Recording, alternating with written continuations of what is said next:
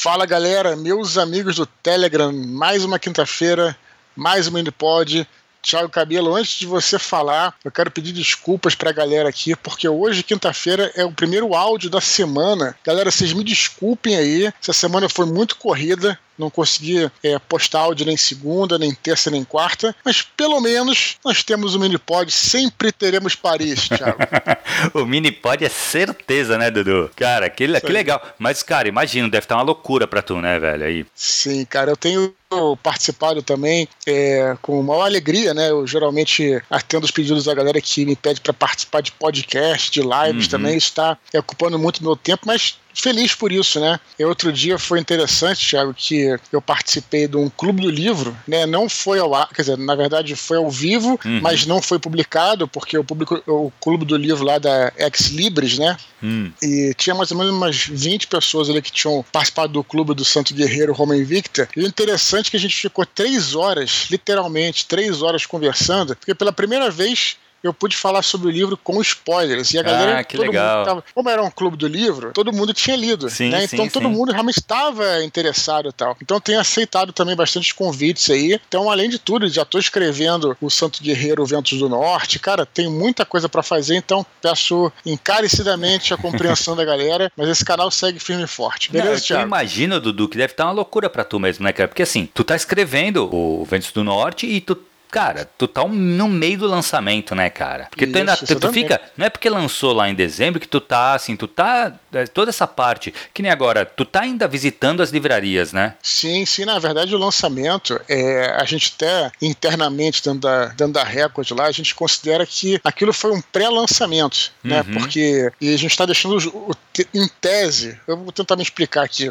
O lançamento até agora para abril, né? Ou até fazer um novo lançamento, porque naquela época, né? Em dezembro cara, é tudo muito embolado pro Natal. Né? É uma época, assim, boa porque vende, mas péssima para promover o livro em si. Por exemplo, é, se fosse possível, o que não foi, fazer, fazer os autógrafos em livrarias, eu não poderia fazer em dezembro porque as livrarias não permitem dezembro por causa do Natal. E depois do Natal é pior, Tiago, porque tem a volta às aulas. É pior para os livreiros, não tem como fazer nada. Então, é só em março mesmo que começa o ano, né? Então, uhum. quer dizer, começa isso. Então, por isso que eu tô fazendo assim, meio que colando, né? Uma, uma data na outra e tal. Tá sendo bem maneiro. Que legal. E Dudu, e Cara, tu terça-feira que vem no dia 9 de março, tu vai fazer as livrarias da Zona Sul. Tu já tinha falado, né, que tu ia fazer, né? Eu sempre tenho falado isso e tenho atualizado a galera aqui. Uhum. Tiago, olha, no Rio de Janeiro aqui, eu tô fazendo esse, essa volta pelas livrarias, né? Como a gente não pode ter um evento de autógrafos, eu pelo menos tenho ido às livrarias e deixado alguns livros autografados e falado, falado com os livreiros. Já tive no centro da cidade, já tive na Zona Norte, tive na Zona Oeste e na próxima terça-feira, 9 de março aí, eu vou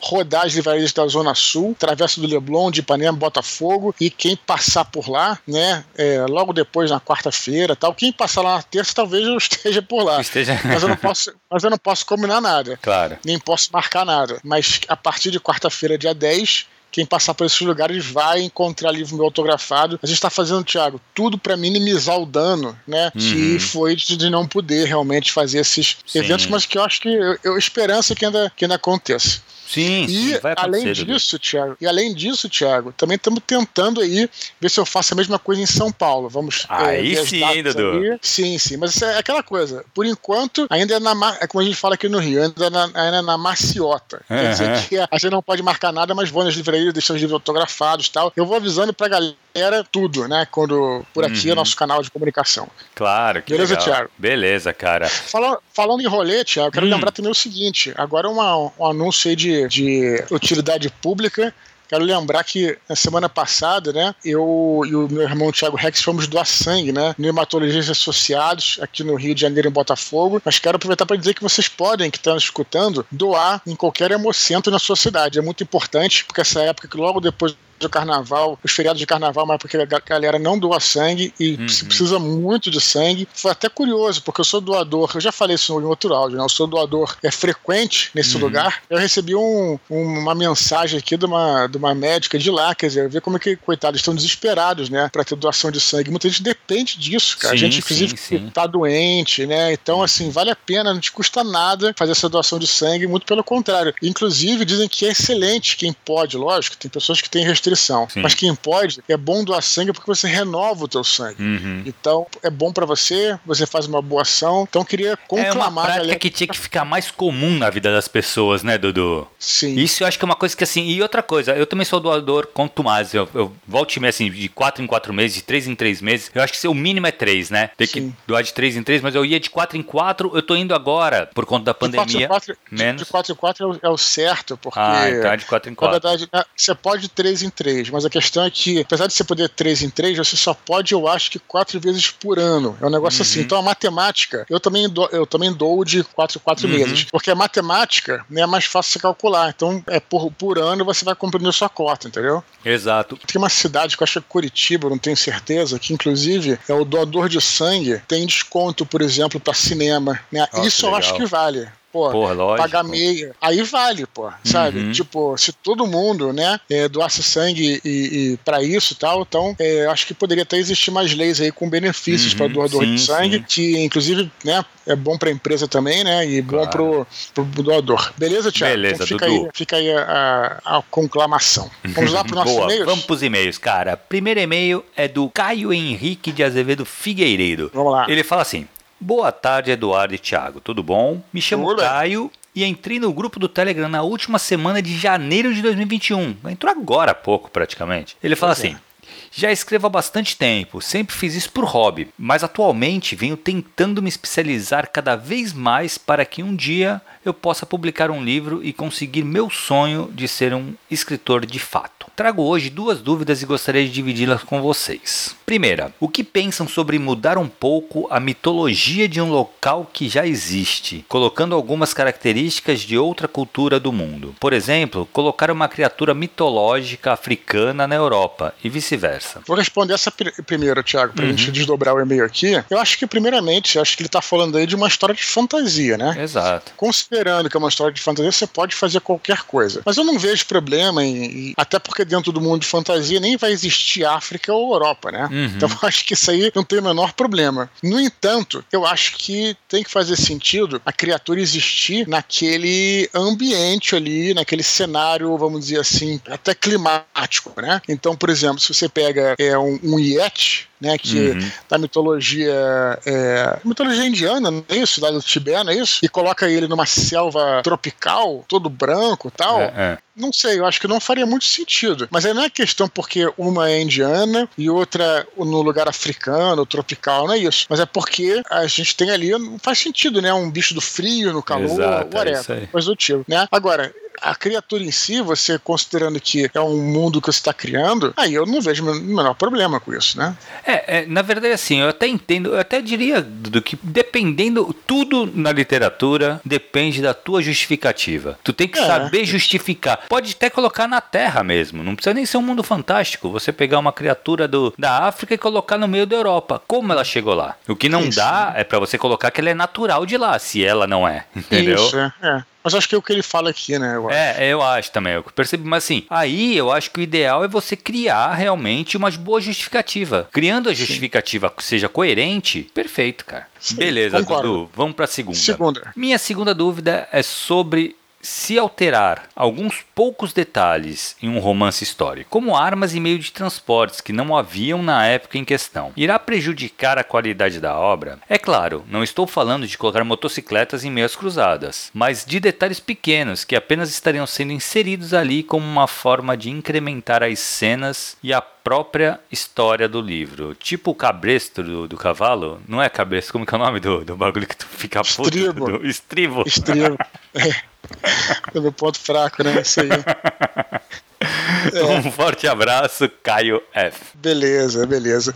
Olha, eu acho o seguinte, cara, eu acho que, logicamente, né, o mais importante de um romance é você, como a gente falou até tem a ver com a primeira pergunta, é a verossimilhança, né? Uhum. É você convencer que aquilo ali, né, é, poderia acontecer naquele lugar. Mas é, eu acho que se, se, você puder, logicamente, o máximo que você puder é diminuir a sua, sua margem de erro, melhor, né? Eu sempre dou esse exemplo aqui. No Anjo da Morte eu tenho uma, uma, uma, um trecho lá que o personagem vai ao Vietnã, eu queria colocar a música lá, Foto Net Sun, é, não coloquei porque eu descobri que a música só tinha sido lançada depois da data em que ele chegava lá. A maioria das pessoas não iam se preocupar com isso, mas de repente é, a pessoa que sabe daquilo, sabe aquela informação, por mais que seja uma história de fantasia, eu, eu não, não coloquei uma justificativa uhum. para aquela música é, ser antes, né? Eu não falei nada. Então, supõe-se que vai seguir conforme a história. E aí a pessoa é catapultada para fora. Uhum. Da, é porque isso que é importante, cara. Olha só. É muito difícil na literatura você é, ter essa, essa coisa do convencimento, né?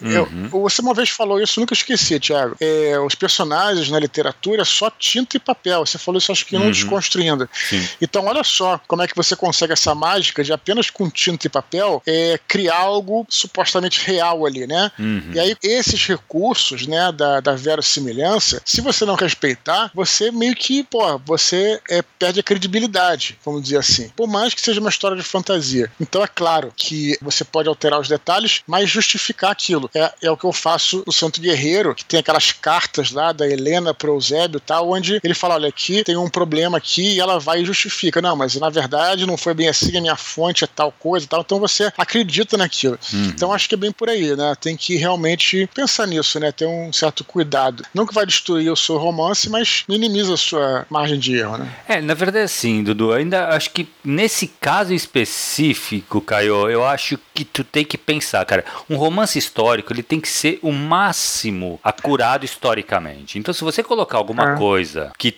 é fora dessa época, só por estilo, colocar tá, como forma de incrementar as cenas. Então, é uma coisa que me pareceu mais estética, mais perfumaria, uhum. sabe? Que, cara, aí eu acho melhor não ter esse tipo de estética, não ter essa perfumaria e manter a verossimilhança. Porque eu acho que importa pode, mais. Ele pode ter a opção de escrever uma fantasia Ex histórica. Aí é outra parada, exatamente. É, que aí, aí você pode até inventar um porquê do cara que criou um uhum. feitiço e aquilo veio do futuro, do passado. Tem até um plot que, maneiro que você pode inventar. É isso aí. Na fantasia histórica, né? Agora, se você vai para um romance histórico, o ideal é que você seja o mais acurado possível. Você vai ter que realmente criar em cima. Isso é fácil fato. Mesmo romance histórico, você vai criar em cima. Vai ter personagens que não são históricos. E mesmo os históricos não agiram dessa forma. Mas assim, você já vai ter isso. Agora, você criar coisas, tirar coisas que você sabe que não tinha e colocar, eu acho que aí já é um, é um problema. Eu acho que a ideia do Eduardo é perfeita, cara. Faz um, nesse caso, uma fantasia histórica, né? Perfeito. Beleza? Bora pro próximo, cara. Próximo e-mail é do Luiz Felipe Gonçalves. Caro Vinci Gloto e Thiago, gostaria Beleza. de dizer. Só. Hum. Só quero dizer que o Luiz Felipe Gonçalves, antes de a gente começar, para deixar dentro do contexto, é esse camarada que já escreveu pra gente várias vezes. Uhum. Ele tem aquela história, tá, ele tá escrevendo um romance histórico, né? Que se passa é, na Primeira Guerra Mundial lá, com a Marinha Imperial Russa, e tem personagens hum. portugueses. Ele disse que tá. O título do livro dele era uma coisa tipo Lusíada, coisa assim. E, e, a gente já falou, já leu vários e-mails dele aqui. O último que a gente leu, a gente até é, desejou boa sorte para ele. E por isso que eu acho que ele ficou emocionado. Uhum. Vamos lá o que ele tem a dizer aqui. Beleza, ele fala: Gostaria de dizer que a leitura que vocês fizeram no Minipod do dia 21 de janeiro quase me levou às lágrimas, pois continuo tendo problemas de autoestima e a escrita por vezes me permite permite dar vazão a essas sensações negativas. Quero dizer também que já terminei de ler o Santo Guerreiro Roma Invicta e aguardo ansiosamente pela sequência. Gostaria de saber, caro Vince, se durante sua carreira como escritor você teve influência de escritores clássicos fora do escopo de interesse do mundo nerd, não necessariamente apenas autores brasileiros. É que, no meu caso, com a história que escrevo atualmente, eu tive uma forte inspiração em autores russos, como Dostoiévski e Tolstói. Obrigado, até mais ver. E aí, Dudu, Beleza, teve uma, uma, influência aí do, de clássicos? É, o que, é um clássico? Já vou até te perguntar. É. Eu posso dizer que, por exemplo, Drácula, com certeza. Sim. Drácula é um clássico? É um clássico. É.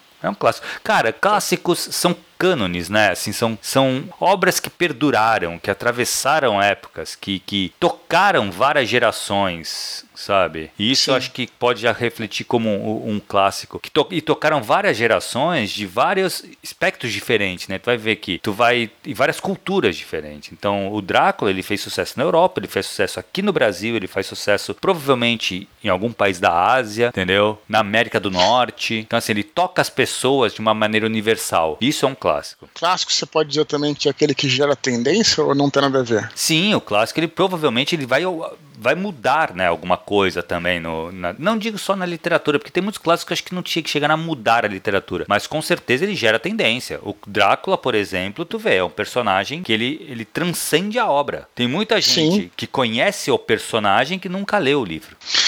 É, inclusive virou até uma, um sinônimo de vampiro, né? Vampiro, exato. Eu me, lembro, eu me lembro que hoje em dia até menos. Vou te falar, Thiago, mas na minha infância era engraçado que eu acho até mais a rir quando eu falo sobre isso tinha uma série de quadrinhos que eu gostava muito de ler, Bibi, na verdade, aquele formatinho pequeno, que tinha de terror, né? E tinha dois de terror, que era a história Histórias reais. Olha o nome do negócio. Histórias reais de lobisomem.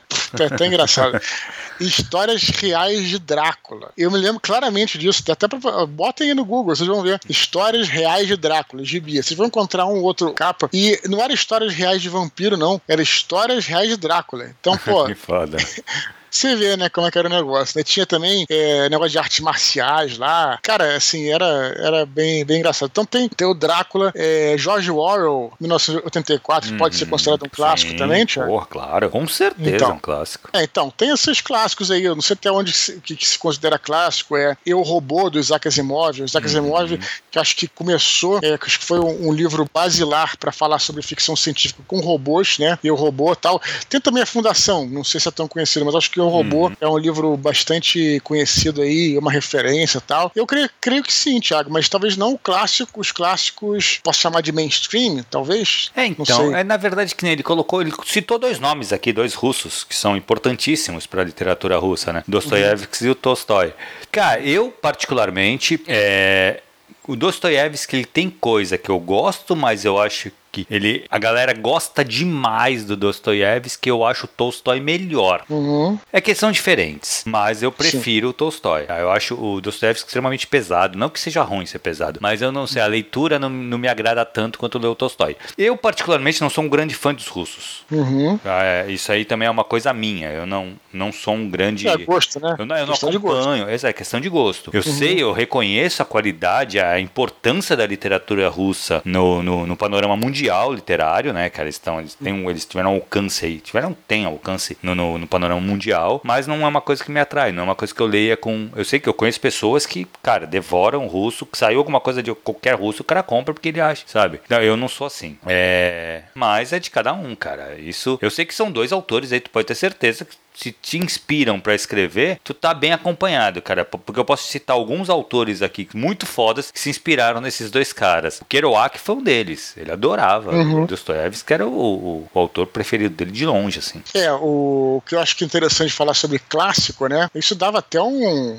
é, um programa inteiro, um podcast inteiro Sim. sobre clássico, tal, até mais, né? Mas o que eu acho interessante falar sobre clássico é, é uma coisa irônica, que na minha opinião, Tiago, você concorda aqui, você, no final de contas, você que é um acadêmico da área, que a academia, né, é, é, e vamos dizer assim, vamos botar entre aspas aqui, a suposta elite, elite literária, uhum. ela, ela venera os clássicos, né, como algo. Só que o curioso, e, e aí despreza um pouco a literatura mais popular, mas eu diria que a maioria dos clássicos foram populares em seu tempo, o que é irônico, né? uhum. né? Se você for ver bem, o próprio Charles Dickens, no Brasil, Machado de Assis nem se fala, Sim. a maioria dos clássicos aí é, foram, em sua época, populares. Isso que é curioso. Uhum. Então, quem faz o clássico, na verdade, são os leitores, não a academia. Exato. Né? Faz sentido?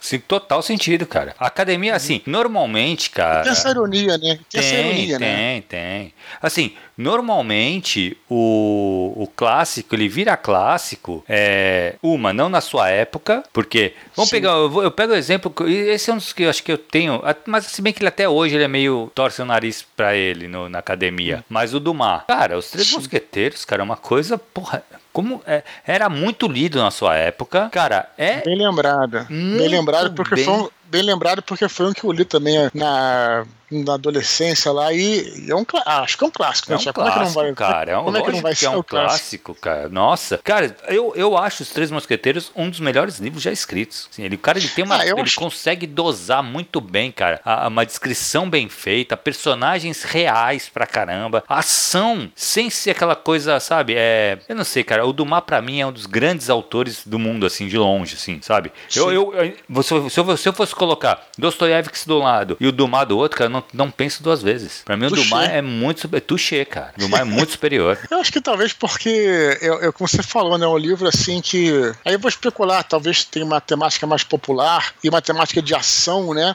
Eu hum. me lembro quando eu li Os Três Mosquiteiros, o que me chamou a atenção logo no início foi que já tinha os duelos já nos primeiros capítulos sim, ali, sim, né? Sim, sim. Então aquilo ali, talvez, né, para uma academia que está mais apegada à questão de questões pessoais a, por meio de diálogo e tal, né, você chega já como quase como um filme de ação, aí talvez seja por isso que a academia torça o nariz até hoje para ele. É, né? sim, sim, eu também acho. Acho que é exatamente isso. Na verdade, sim, que nem o Dostoiévski, cara, não tem como falar. Eu, Memórias do sub, sub, Subsolo, se eu não me engano, não sei como é que ficou traduzido, cara. Cara, é muito bom. O, o foda do Dostoiévski, cara, ele cria uns personagens que tu fala, caraca, cara, esse cara existe, sabe? Tem uhum. certeza que esse cara existe. Isso realmente, o Dostoiévski, ele é um mestre. Mas, cara, assim, eu não, não sei o que eu te falo, não é uma Eu gosto de ler as coisas do Dostoiévski pequena, que nem o Crime e Castigo, pra mim, cara, foi um martírio acabar o livro, sabe? Uhum. Sim, porque chega uma hora, é muito legal. O começo é muito bom, o final é legal, mas assim, chega uma hora no livro, cara, que ele fica remoendo e, e fica, sabe? Cara, que tu cansa. E é um livro uhum. grande, sabe? Os Sim. Irmãos Karamazov eu tenho, mas eu nunca li. Era o preferido uhum. do Kerouac, por sinal.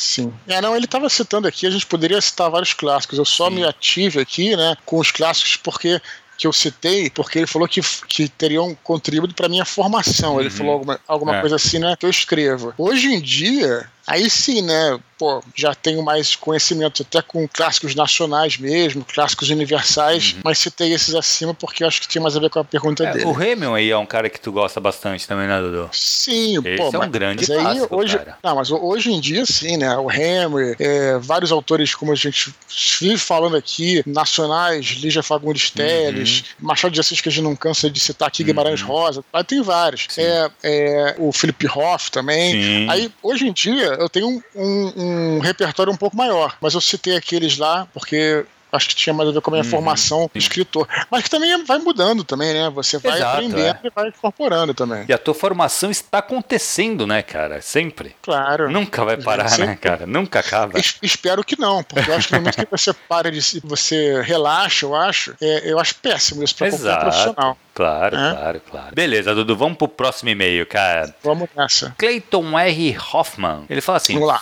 Fala, Dudu. Já li todos os seus livros. Agora estou aguardando a próxima aventura do Georgios. Beleza. Estou tentando escrever um livro. Sei que tem um longo caminho pela frente, mas o meu maior problema agora é o foco. Não consigo passar muito tempo focado na escrita. Logo me distraio e vou fazer outra coisa. Tem alguma dica para me ajudar nesse sentido? Tentei manter a mensagem breve para não tomar muito do seu tempo. Um grande abraço, obrigado por tudo. Pois é, Thiago, eu acho que isso aí é uma dica que não tem necessariamente a ver com a literatura, né? Você se focar para escrever alguma coisa, ou para fazer alguma coisa, ou para realizar algum trabalho, é, tem muita gente que tem problema com isso. A gente tem uhum. até um uhum. nome que é a procrastinação, né? Uhum. Até tem um, um nome específico para isso, e a boa notícia é que é algo que não é exclusivo do Clayton, né? Exato. Todo mundo sofre isso em maior e menor grau, né? Tem muita gente que tem técnicas especiais, que é tipo assim, é, tirar a internet e tudo mais e tal. Eu, particularmente, acho que não funciona. Eu acho que. Quer dizer, desculpa, eu acho que vai funcionar dependendo do, do seu. da sua coisa e tal. Mas, cara, é, o que eu vou falar aqui, como eu disse, acho que vale para tudo, né? Uma vez eu. Há muitos anos atrás eu, eu é, me deram uma, um, um caderninho, né? Que tinha técnicas de estudo, na verdade. De novo, tem nada a ver com trabalho, mas mais com estudo. Que era uma técnica que ele sugeria que você estudasse 50 minutos e parasse 10. Uhum. Estudasse 50 minutos e parasse 10. E aí, se no meio, né, durante o teu período de concentração de foco, você tinha uma ideia, porque vão surgir várias questões, uhum. na época, inclusive, nem tinha computador, né, mas aí você ficava com um bloquinho do lado e você anotava rapidamente. Por exemplo, pesquisar tal coisa, tudo mais e tal. E aí, para você não se desviar, né, pra, porque senão o problema é que você fica pensando naquilo, ah, eu vou esquecer, então eu vou fazer agora, né. Então, não, você checar não sei o que e tal, você pode fazer isso num próprio bloquinho pouquinho, e aí quando você tiver os 10 minutos né, de descanso, aí você faz tudo isso, vai beber uma água, vai ao banheiro, coisa do tipo tal. E é até interessante porque trabalha uma, um sentido de recompensa. Quer dizer, você conseguiu trabalhar 50 minutos, uhum. descansou 10, beleza. Então você tem uma recompensa de ter encerrado aquela etapa. Eu, pelo menos, até hoje uso isso. Agora, realmente, Thiago, isso é uma coisa muito pessoal. Né? Eu já vi tanta gente falando, tem gente que prefere fazer o mini, mini ritual lá, de botar um copo d'água naquele lugar, não mexer, botar uma música. Eu, eu particularmente, prefiro escrever sem música, com silêncio e tal. Uhum. Isso é uma coisa, cara, muito pessoal. É, não é exclusivo do Clayton, mas é um lance que, cara, aí é a tal história. A gente pode até dar sugestões, mas né, você que vai ter que né, realmente se esforçar para resolver isso, né? Cara, eu, na verdade, assim, quando eu li esse e-mail, eu pensei assim, Dudu. Às vezes, cara, eu, eu entendo que hoje e cada vez mais as coisas vão tentar, vão te atentar a não fazer o que você tem que fazer. Porque tem muita coisa, muita informação todo momento acontecendo. Notificação então, de internet, tudo, celular. tudo, tudo, tudo, cara. Agora, o que eu acho, acho que vale para tudo, na verdade, é você ter que ver o que, que você quer mesmo e tentar convencer você mesmo, a sua cabeça, você tem que estar tá ciente de eu quero escrever esse livro. E aí aí, cara, hum. é partir para cima, entendeu? Sim. Tu vai ter que aí você vai ter que sempre se convencer. Então assim, tu tá escrevendo e dá uma vontade de dar uma olhada no Instagram. Tu fala, cara, faz o seguinte, eu quero muito escrever esse livro, então vou acabar esse capítulo e vou ver o Instagram, entendeu? Uma outra coisa que você pode também é, fazer, eu acho, é, o Cleiton surgiu aqui, Thiago. É, eu já falei isso, na verdade é como eu, eu, trabalho, mas agora me surgiu você falando, que é trabalhar com pequenas metas, né? Uhum, é então, isso. de repente, de repente, se você, se o seu capítulo tem 10 páginas, você pode dividir é, é, sei lá, o capítulo em. E aí você tenta naquele dia, né, concluir uma página só, encerrar uma página só. Porque você vai ter a sensação de que você está progredindo. Agora, se você fala, pô, vou ter que escrever. Esse capítulo tem 50 páginas e eu só vou conseguir parar quando terminar e tal. Uma outra dica interessante é trabalho com pequenas metas, né? Pode ser, pode ser interessante. É, é por isso que eu, particularmente, inclusive, Thiago, você vai ver meus capítulos, são capítulos curtos que muitas vezes são divididos em cenas, né? Então isso me ajuda a chegar até o final, né? E, enfim, e, e sentir que eu tô progredindo na história. Perfeito, cara. O que eu realmente penso é trabalhar pequenas metas, cara. Pequenas... Isso é um, é, um, é um bagulho. E outra, foi o que tu falou, Dudu, assim. Tenta esse esquema que tu já tinha falado, acho que uma outra vez aqui, desse trabalha 50 minutos, descansa 10. Se tu achar uhum. que 50 minutos é muita coisa, estabelece uma, um pouco maior.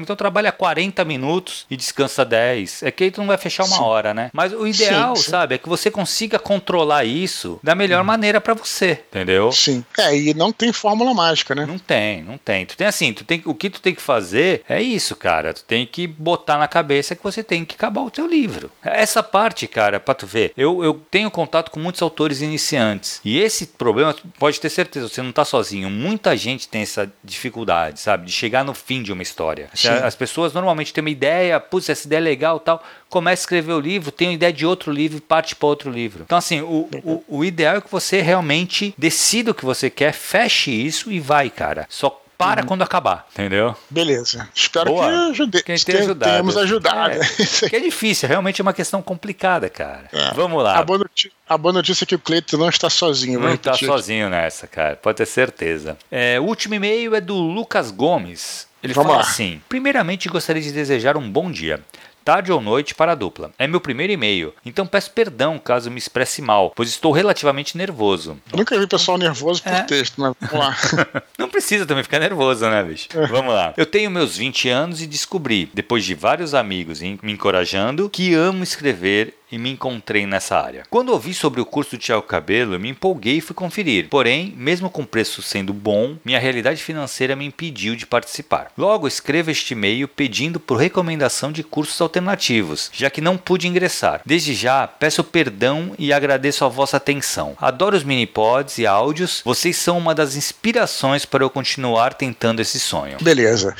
Tiago, então, o que, que eu acho aí, né? É, eu vou. Aqui a gente tem que, eu acho, particularmente, a verdade, a gente sempre uhum. respeita todo mundo, nossa intenção nunca ofender ninguém, né? É lógico, né? Mas acho que a gente também tem que falar o que a gente acha, né, Tiago? Claro. Assim, sem, né, pra que pra verdade, né? Minha opinião é o seguinte, não sei se você vai concordar comigo, acho que talvez não sei nem se seja uma boa você opinar, Thiago, porque o curso é teu. Não, mas cara, na verdade, assim, assim, eu entendo, cara, o que ele falou, e assim, e tem vários outros cursos aí. Não, então, então o que eu acho é o seguinte, tem outros vários cursos, eu particularmente não conheço, tá? Mas assim, Thiago, acho que a gente pode falar aqui, né? O valor do curso é R$ 2.400 uhum. por ano, uhum. então se você dividir em 12 meses, vão ser 200 reais, né? Uhum. E eu assim, eu sempre fico meio melindrado de ser duro tal, mas eu acho que se você não tem 200 reais para pagar num curso, esse não é o seu sonho, né? Eu acho isso de verdade. Aí você vai falar, pô, caraca, tá sendo, você não tá tendo empatia porque tem gente que passa fome e tal. Beleza, eu sei que tem gente que passa fome, mas acho que não é o caso do Lucas aqui. Se ele escreveu esse e-mail, ele pelo menos um celular ele tem. Quanto é que é um celular? Uhum. Que você paga por um celular, né? Mas assim, aí tudo bem, não, mas o cara não é obrigado a pagar um curso. Beleza, mas ele acabou de dizer que é o sonho dele. Então se, ele é uhum. se é o sonho dele e ele não tá disposto a pagar nem 200 reais para fazer um curso, porra, de excelente qualidade, tô falando isso que não é propaganda pro Thiago, não foi planejado nem nada, cara, aí, e aí tem, aí, pô, beleza, olha só, a minha história, Thiago, eu já falei, vocês conhecem, a galera conhece, né? Porra, quando eu escrevi a Batalha do Apocalipse, eu tava desempregado, né? Eu uhum. não tinha dinheiro nenhum. Foi a época que, ah, mas teu pai é piloto, como é que você vai ficar sem dinheiro e tal? Beleza, passar fome eu nunca passei, mas era uma época difícil, cara. Meu pai tinha acabado uhum. de, de. A Varig, que ele trabalhava, tinha falido. Depois que ele, porra, depois que ele foi pra Coreia, ele conseguiu um emprego na Coreia porque ele correu atrás. Uhum. Foi um período de muita dificuldade, de novo não me faltava comida, mas não podia comprar um sapato, por exemplo, né? Eu não sou de falar disso, Thiago, porque eu acho que eu não gosto de ficar, ficar valorizando essas uhum. coisas, né? Não sou um cara vitimista. Eu, eu, o que eu valorizo foi o que eu consegui por Sim. conta disso, né? Eu claro. corri atrás e tal. Então, cara, é, todo mundo tem seus problemas. Ele falou aqui, depois de vários amigos me encorajando. Cara, hoje em dia, você tem crowdfunding, cara. Abre um catarse, né? Pô, você, uhum. 2.500 reais, tu consegue, porra, se teus amigos todos te ajudarem, você consegue. Quer dizer, cara, existem um milhão, milhões, se isso é teu sonho, existem milhões de chances de você conseguir fazer o curso. Foi mal, né? É. De novo, eu não tô falando de um cara que, porra, tá numa situação de extrema miséria, isso a gente respeita, não tô falando disso, não é? Mas não é o caso do Lucas aqui. Então, é, até, pô, galera, me desculpa aí o, é, o áudio, a, a fala talvez um pouco dura, mas eu acho que a gente tá aqui pra isso, né, Thiago? Pra falar de é, verdade. Dudu, eu vou te falar, assim, o que eu acho, cara, assim, eu sei que, porra, tu vai falar, cara, 2 pão 400, mas tu tem que pensar, cara, que assim, tem, as aulas são ao vivo, então assim, eu, é, é um, vai ser um encontro por semana, fora que eu vou ler, então eu vou dedicar muito. Eu já dediquei muito do meu tempo para criar o curso e vou sim, dedicar sim. muito do meu tempo para isso, para esse curso. Uhum. O que eu acho assim, tu vai encontrar vários outros cursos que são é, o EAD básico, sabe? Que tem as aulas gravadas, com certeza são bem mais baratos. Talvez sim. assim, se ele quer, eu não conheço nenhum que eu possa falar, pô, tu faz esse aqui que eu. Porque eu nunca, nunca fiz. Então não posso uhum. realmente te, te, te indicar. Mas tem muitos mais baratos. É que é diferente, cara. Assim, o que eu quero. O que eu, assim, quando eu, quando eu li esse e-mail, eu falei, pô, que complicado, né, cara? Mas assim, aí eu penso, cara, quando eu fiz a precificação do curso, não foi uhum. também feito à, à toa, sabe? Eu levei, levei em consideração meu tempo, o tempo que eu investi fazendo o curso,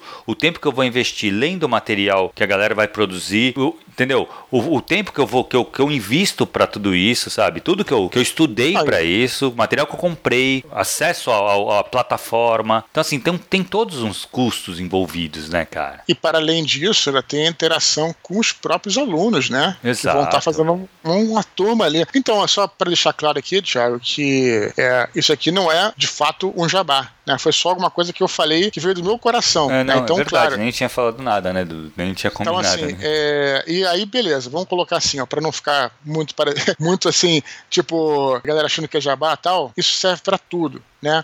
Serve para tudo. Esquece que a gente tá falando do curso do Thiago, esquece isso. Né? Você tem um sonho, cara, brother, assim, tipo, claro, você não vai conseguir um milhão de dólares em dois dias, mas assim, você consegue, né? Tem aquela história do cara da água lá, que com 10 pratas o cara multiplicou vendendo água, trabalhando e tal. Então, assim, existe isso também, né? De você correr atrás do seu sonho. Uhum. E eu tô te falando, eu falo por mim, não tem nada a ver com curso, né? Eu tinha dinheiro nenhum, cara, mas aí eu consegui uma grana. Como é que eu consegui essa grana para fazer os primeiros exemplares? para pagar os primeiros exemplares na fábrica de livros, nunca esqueço, né? Eu fazia uns frilas que eu ganhava assim, pouquíssimo, cara, pouquíssimo. Aí eu economizei dinheiro do próprio frila, deixando de fazer, pô, dezenas de coisas que poderiam ser mais prazerosas para mim, economizei o dinheiro para poder, cara, foi relação. Então, assim, uhum. é, é possível, cara, é possível quando você, se for o seu sonho. É a minha opinião, pelo menos. Não, é, beleza.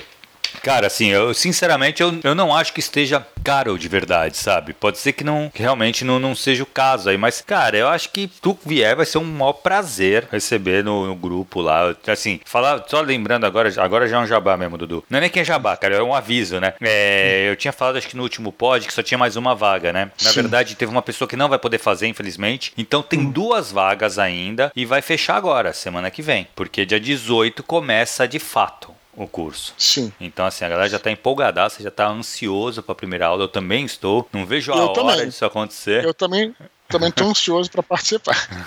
Beleza, então, Dudu. Vamos para curtinha, cara. Tem uma curtinha hoje. Vamos lá. O Rodrigo Semente, cara, ele, fala, ele escreveu semana passada também. Diz Sim. que está tentando escrever um livro de contos que, apesar de independentes, são minimamente interligados. Ele pergunta se temos dicas para escrever uma obra do tipo. Olha, eu nunca escrevi nada parecido mas eu posso recomendar uma obra, por acaso foi uma obra que eu falei também aqui nesse mini pod, que é o Eu Robô. Eu adoro esse livro, acho muito maneiro, e você vai realmente lendo ali os contos, achando que eles não têm nenhuma relação, e você vê que tem alguma relação ali. Então eu recomendaria para você ler esse livro, Eu Robô, com um olhar crítico, analítico, para ver o que, que pode tirar de lá. Eu acho que é melhor, é melhor estudo, a melhor, melhor faculdade aí é você, né, ler, né, nesse caso. Cara, tem um livro também, Dudu, se eu não me engano, nesse nesse estilo, que é do Eric Novello, cara, que é o Neon Azul, que, que é muito legal. É um universo que se passa no em São Paulo, São Paulo, eu não sei se é São Paulo, mas é